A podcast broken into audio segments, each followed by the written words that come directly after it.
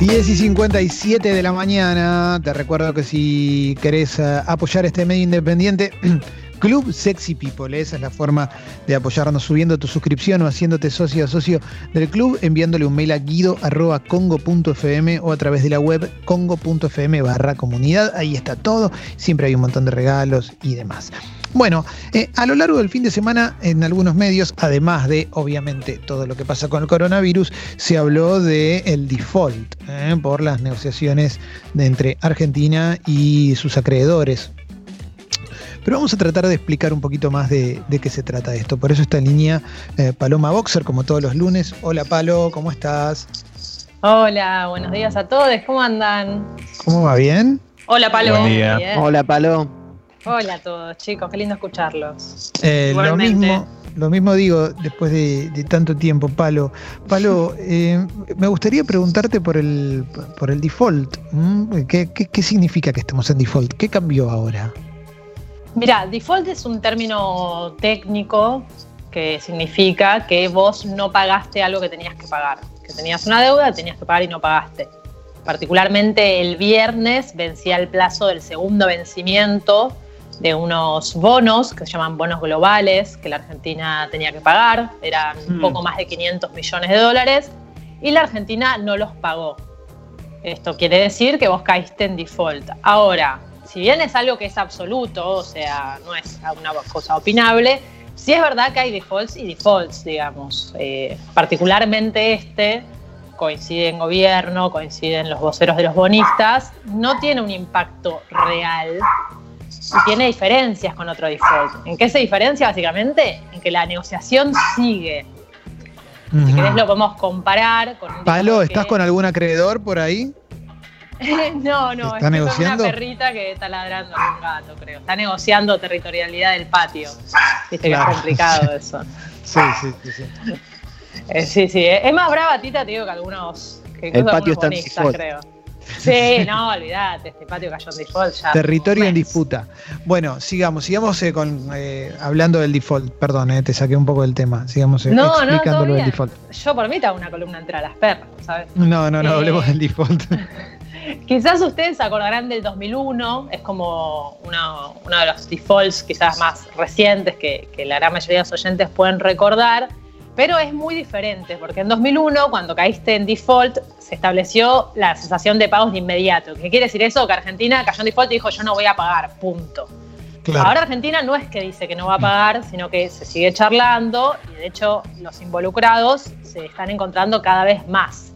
Digamos, por ahora no están los planes de los fondos recurrir a un juzgado, un juzgado extranjero, porque acá estamos negociando la deuda en dólares de ley extranjera, lo cual quiere decir que si hay un problema se dirime en Nueva York, no acá, ese es eso es lo grave. Eh, pero bueno, todavía no están los planes de los bonistas ir a un juzgado, decir Argentina no me pagó, entonces que un juez, por ejemplo, como el juez Gresa, diga no, tiene que pagar, entonces voy a embargar, y entonces, por ejemplo, te retienen la fragata Libertad y ese tipo de cosas que vivimos en la última década. Sí. Sino que acá todavía hay una distancia entre lo que quiere Argentina y lo que quieren los diferentes grupos de bonistas, pero cada vez eh, se están encontrando más, digamos. O sea, los bonistas ya se dieron un poco. Argentina este fin de semana eh, elaboró una propuesta nueva, más allá de la que se había conocido hace unas semanas que nosotros comentamos. Argentina hizo una propuesta nueva. Eh, todavía no se sabe nada de la propuesta porque tanto Argentina como los bonistas firmaron un acuerdo de confidencialidad por el cual no pueden ninguna de las partes mencionar qué es lo que pasa, pero sí un poco te dejan, eh, te dejan entrever qué es lo que está pasando, digamos. Eh, por ejemplo, BlackRock, que quizás es el fondo de inversión que más hablamos, porque es uno de los fondos más grandes de Wall Street, digamos, es como un monstruo dentro de las finanzas internacionales. Quería, por ejemplo, que Argentina pague un 75% de la deuda que le debía, Argentina quería pagarle un 40-45%, y bueno, las dos bajaron sus pretensiones un poco. O sea, BlackRock subió, Argentina eh, BlackRock bajó, Argentina subió, todavía no hay acuerdo, eh, pero sí, digamos, las partes están acercando y se cree que puede llegar a haber un acuerdo en las próximas dos semanas. Palo, ¿son muchos los fondos? Así como está BlackRock, ¿hay muchos más? Sí, son un montón. Mirá, si querés podemos hacer una especie de quién es quién. Eh, Dale. Del que más se habla es el grupo de titulares de bonos de canje de Argentina. Ese es el nombre que se pusieron. Ahí tenés a BlackRock, eh, tenés a Ashmore, tenés a Fidelity y otros 15 fondos de inversión. Ellos dicen tener más o menos eh, 4 mil millones en bonos, 4 mil millones de dólares. Dicen que tienen una parte interesante de los bonos de canje que Argentina tuvo en 2005 y 2010, o sea, de la deuda vieja, no tanto de la deuda nueva, la de Macri. Eh, y quizás eh, son como los más eh, macabros, también porque su asesor legal es el mismo de Paul Singer. ¿Se acuerdan de Paul Singer? Sí, que era... Sí. Claro, él es un fondo buitre, un representante de fondo buitre que le hizo juicio a Argentina, que duró más de 10 años, que se terminó llevando 2.400 millones de dólares en 2016. Digamos, es una persona que ya tiene una historia con la Argentina. Tenés otros grupos, el Comité de Acreedores de la Argentina, tenés eh, los grupos de tenedores de bonos de canje, que ahí tenés a Monarch. Bueno, tenés muchos grupos, ninguno de los grupos eh, es un holdout, es un fondo buitre. Y eso es importante. ¿Por qué? a ver, pero ¿por qué, por qué es, eh, es importante remarcarlo? Mira, que podemos diferenciar en dos grandes grupos, hay mil diferencias, pero en dos grandes grupos a la gente que suele comprar bonos de deuda de países. Tenés los que compraron en este caso los de Argentina, que los de gente que está interesada en negociar y recuperar su inversión a priori. Después puede salir mal y te meten en juicio y cagaste fuego. Pero a priori están interesados en negociar. Los fondos buitre, la mala experiencia que tuvo en su historia reciente la Argentina, son grupos de inversión que compran bonos cuando están muy, muy baratos, porque nadie los quiere, porque el país está, está por decir que no va a pagar, o ya lo dijo, de hecho, ya está en default, y no les interesa negociarlo. Lo único que les interesa es ir a hacerte juicio en Estados Unidos, en Londres, y terminar cobrando el 100%, absolutamente todo de plata, de intereses, de todo, de lo que vos tenés que pagarles. Unos copados. Sí, unos copados. Es, es como lo que hacen, digamos. Podemos, si querés, pasar 10 minutos puteándolos, pero bueno, también son las reglas del juego, es lo que hacen y se sabe qué es lo que hacen. Cuando vos negociás una deuda, si los que tienen esa deuda son fondos buitres, sabés que puede terminar bastante mal, pero también aunque no sean fondos buitres, eh, bueno, también hay gente que puede comportarse como buitre ante determinadas circunstancias. Vamos a decir, no, yo quiero que me pagues todo lo que me debes, o también puede haber eh, grupos de bonistas que quizás no son buitres, pero cuando el precio empieza a bajar mucho, dicen, bueno, los voy a vender, los voy a rematar en el mercado, y ahí los compran los buitres, los holdouts. Claro, Eso por ahora no es un riesgo que eh, la Argentina esté atravesando. Hay otro riesgo, si querés, que ahora es un poco más latente, que es lo que se conoce como aceleración de los bonos. ¿Qué significa? Es, una cláusula de los contratos por la que si una cuarta parte, un poco más, un poco menos, de los bonistas eh, se juntan, pueden pedir que vos les tengas que pagar todos los intereses del bono juntos y en el momento. Por ejemplo, uno de los bonos que mm. tenemos es el bono a 100 años. ¿Se acuerdan? Fue un bono que emitió Macri. Sí, sí. sí. Si ese bono entra en default, ponele en los meses que viene o ahora, vos vas tres años de ese bono, con lo cual vos les tendrías que pagar tres años. Pero no, si ellos te piden la aceleración del bono, vos tenés que pagarle los 100 años de intereses todos juntos y ahora. 100 años de intereses. Claro. Buen negocio sacar ese bono, ¿eh? Bien, nos hizo bien. Che, Palo, acá Leslie te quiere hacer una pregunta. Sí, Pablo, lo que te quería preguntar justamente es cuáles son los bonos prioritarios en este, en este sentido. Mira, ahora vencieron tres bonos nada más y lo que venció es el interés. Es poca plata. O sea, yo sé que parece un fangote, pero para que te una idea, el gobierno desde que se asumió en diciembre ya pagó cerca de 4 mil millones de intereses de deuda y lo que venció el viernes es nada más que 500 millones. O sea, Argentina podría sacarlo de la galera y pagarlo. Pasa que sabe que te lo puede pagar ahora, pero el vencimiento del mes que viene quizás puede, pero al vencimiento de dos meses ya no.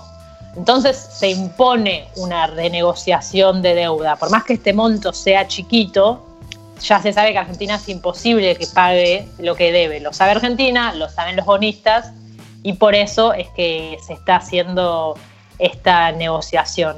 De hecho, Argentina ya estaba, si querés, en lo que se llamó default selectivo.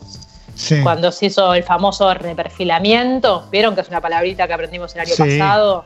Sí, sí, claro. Bueno, la deuda en pesos, sí, perdón. No, no, no, pero pará. Eh, eh, cerrá este concepto y después te hago otra pregunta, dale. Eh, cerrá con esto y ahora te, quiero preguntar otra cosita más.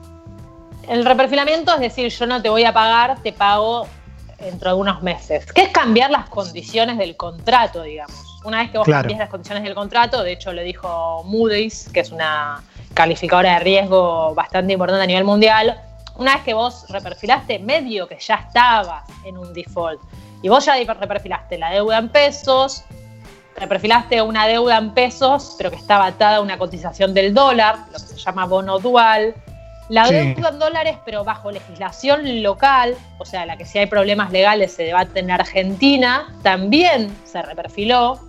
Ahí empezamos formalmente a hablar en default selectivo. Y ahora lo que se está discutiendo es la deuda en dólares bajo legislación extranjera. Pero Argentina medio que ya estaba en un default de alguna manera. Pasa que el default no se termina de declarar hasta que vos incumplís el pago de la deuda que se debate en otro país. Y eso es lo que pasó el viernes y ese es el debate en el que estamos. Pablo, estamos más cerca de arreglar que de no arreglar igual, ¿no? ¿O, hay chances de que no se arregle? Mira, todo indica de, las personas que están negociando es que hay chances de arreglar, en el sentido que los bonistas bajaron un poco sus pretensiones mm. y Argentina mejoró un poco la oferta que les hace de pago. Ahora, sigue habiendo una distancia. No es que ya se pusieron de acuerdo. Todo está bien encaminado. Pero bueno, a las buenas intenciones después hay que sumarle la firma y los hechos. Con lo cual sí, posibilidades de que esto termine en un default de esos que te traen problemas en serio, por supuesto que todavía hay. Las expectativas ahora están del lado positivo, pero esto se puede dar vuelta en cualquier momento.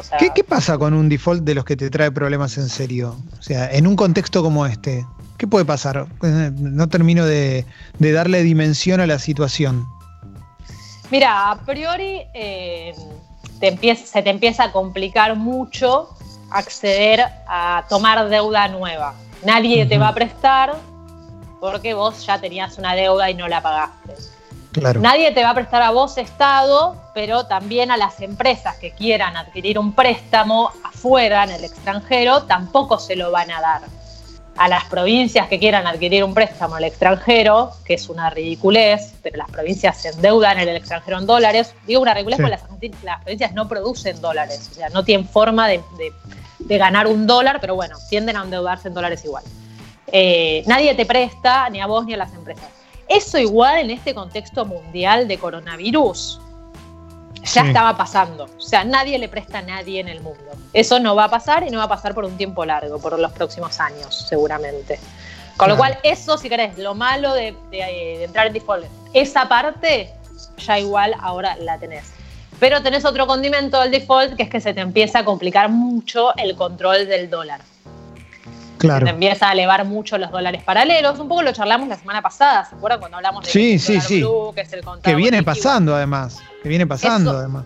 Eso viene pasando. La última semana se calmó un poco todo lo que no, no es dólar, eh, dólar, digamos, mayorista o turista bajó. Pero bueno, sigue grande. Eso se te empieza a complicar. Empieza a haber muchas presiones devaluatorias porque hay mucha gente comprando dólares, muchas empresas jugando dólares del país. Y ahí puede terminar en una eventual eh, devaluación del dólar oficial, que es el que te marca el termómetro de los precios, hmm. y puede terminar en una escalada inflacionaria, digamos. Ese sería el riesgo. Empiezan a subir todos los precios, el Banco Central tiene que vender cada vez más dólares para tratar de controlarlo, empiezan a caer las, reservas. Eh, un poco el proceso que vivimos en los últimos tres años. Sí. Ese es el riesgo de que un país caiga en default. De hecho, lo dijo Moody's en su informe esta semana, que es los costos financieros económicos del default. Argentina ya los viene pagando en los últimos años. Suba el riesgo país, falta de acceso al mercado, lo que llevó a que Argentina termina recurriendo al FMI, que es el prestamista de última instancia, se le dice así porque te presta cuando nadie más te quiere prestar. El susto de la población que compra dólares, la brecha con el oficial. Todo esto Argentina ya lo vive viniendo hace dos años pero si caes efectivamente en default verdadero, bueno, todo esto se agudiza aún más. Palo, última, última cosita te pregunto. Si la, la, negociación era hasta el viernes, supuestamente, bueno, y no se cerró, ¿hasta cuándo vendría a ser la negociación ahora? ¿Cuánto tiempo más puede durar? Mira, hay dos partes de una negociación. Una es eh, el límite que la Argentina le da a su propuesta. Argentina había dicho, vos cuando propones algo lo tenés que registrar en el SEC, que es un organismo de Estados Unidos. Hmm. Argentina registró su propuesta en la SEC y dijo, bueno, tiene hasta el viernes, el 22 de mayo, para aceptarla. ¿Por qué eligió esa fecha la Argentina? Bueno, justo porque el 22 de mayo vendían, vencían también estos bonos, que si Argentina no los pagaba caían default. Ahora Argentina corrió, le, informó a la SEC, che, yo esta propuesta la voy a correr. La corrió hasta el 2 de julio, o sea, la corrió un montón de tiempo más. Sí. Ese sería, si querés, el eh, nuevo límite para que acepten. Pero esa es una fecha que Argentina la puede poner a su antojo, va y viene, no pasa nada. Hay otras fechas, si querés, un poco más real, que tiene que ver con, por un lado, el hartazgo de los bonistas, hasta dónde ellos creen que se puede negociar y hasta dónde no, o sea, hasta que ellos vayan y se presenten una demanda en Estados Unidos. Y, perdón, 2 de junio es, no, 2 de julio, eh, te, había dicho malas fechas. Lo otro que tenés que es un plazo un poco más real es el 30 de junio, porque ahí te vence un bono, otro bono, eh, que, por, que, entre sus cláusulas, vieron así como les dije que hay bonos que en sus cláusulas tienen que, que si se ponen de acuerdo tenés que ponerla toda ya. Bueno, hay otras cláusulas de los bonos que dicen que si vos no pagás, automáticamente se inicia juicio.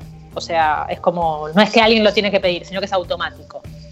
Bueno, el 30 de junio vence uno de esos bonos, que tiene judicialización automática. Con lo cual, el 30 de junio parece ser una fecha más real. De todas maneras, en un mes esto ya tiene que estar remil caminado. De hecho, la Argentina habla de 12 de junio como posible fecha en la que se podría llegar a un acuerdo. Pero de nuevo, la negociación sigue, los plazos son movibles y depende mucho también de cuánto los bonistas crean que Argentina está poniendo buena voluntad o no. Por ahora lo creen, pero bueno, esto es una negociación.